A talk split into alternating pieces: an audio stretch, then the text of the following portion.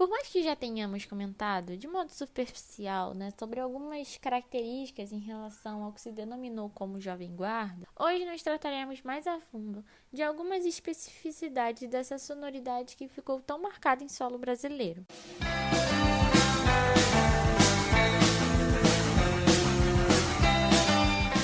Inicialmente, é importante a gente comentar que o nome Jovem Guarda se referia a um programa musical de televisão exibido na TV Record de São Paulo, de 1965 a 1968, apresentado por Roberto Carlos, Erasmo Carlos e Vanderleia.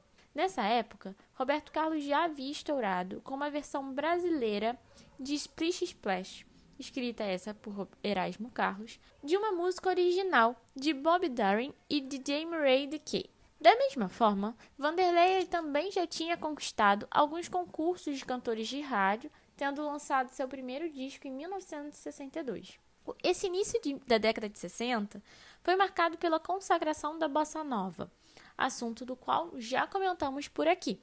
Caso você não tenha escutado, procure aí para entender mais um pouquinho sobre isso. Tendo em vista então a sofisticação das harmonias, as letras bem mais elaboradas e harmonias que mesclavam o samba com o jazz dos jovens da Zona Sul Carioca, a chamada Jovem Guarda não foi tão bem vista de início. Essa estava acompanhando Elvis Presley, Beatles e Rolling Stones, o rock que estava tomando parte da música internacional. Já com a instauração da ditadura civil-militar no Brasil, a partir de 64, e então a produção mais intensa de músicas de protesto, essa geração Jovem Guarda é taxada de alienada por permanecer com assuntos como relacionamentos, carros e liberdade.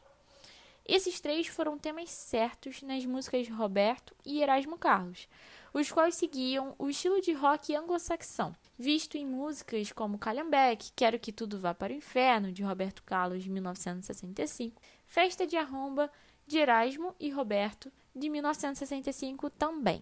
Além disso, é importante falarmos que a Jovem Guarda, como a Tropicália, já tratada por nós no episódio anterior, não se restringia somente a um estilo musical, mas também era uma estética comportamental que ditava uma certa moda.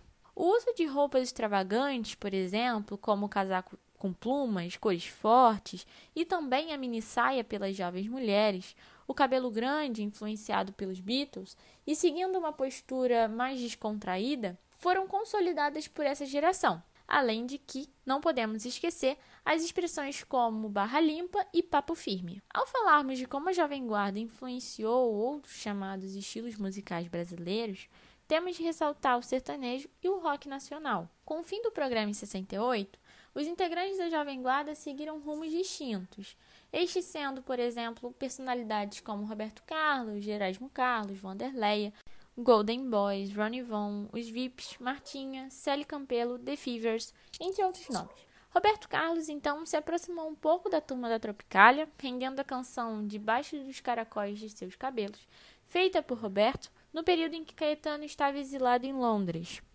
Já o sertanejo seguiu esse romantismo das letras da Jovem Guarda. Sérgio Reis, por exemplo, se tornou um cantor sertanejo, além de Martinha, que, como cantora e compositora, foi até chamada para escrever canções para a dupla Chitãozinho e Chororó. Músicas da Jovem Guarda foram regravadas por artistas contemporâneos, como Marisa Monte, que gravou em 2016 a música De Que Vale Tudo Isso, de Roberto Carlos, de 67, e presente no rock nacional, como Skank, que regravou em 1994 a música É Proibido Fumar, também de Roberto, de 1964. Logo, esse movimento, criado a partir desse programa de televisão, que foi sucesso imediato e virou líder de audiência com 3 milhões de espectadores em São Paulo e transmissão em videotape para diversas outras cidades, é presente até hoje né, no nosso dia a dia, reiterando essa ideia que sempre falamos por aqui de que a música em si é algo vivo e algo que não tem uma data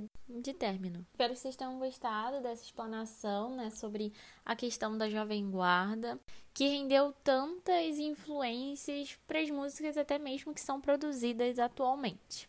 É isso, um beijo.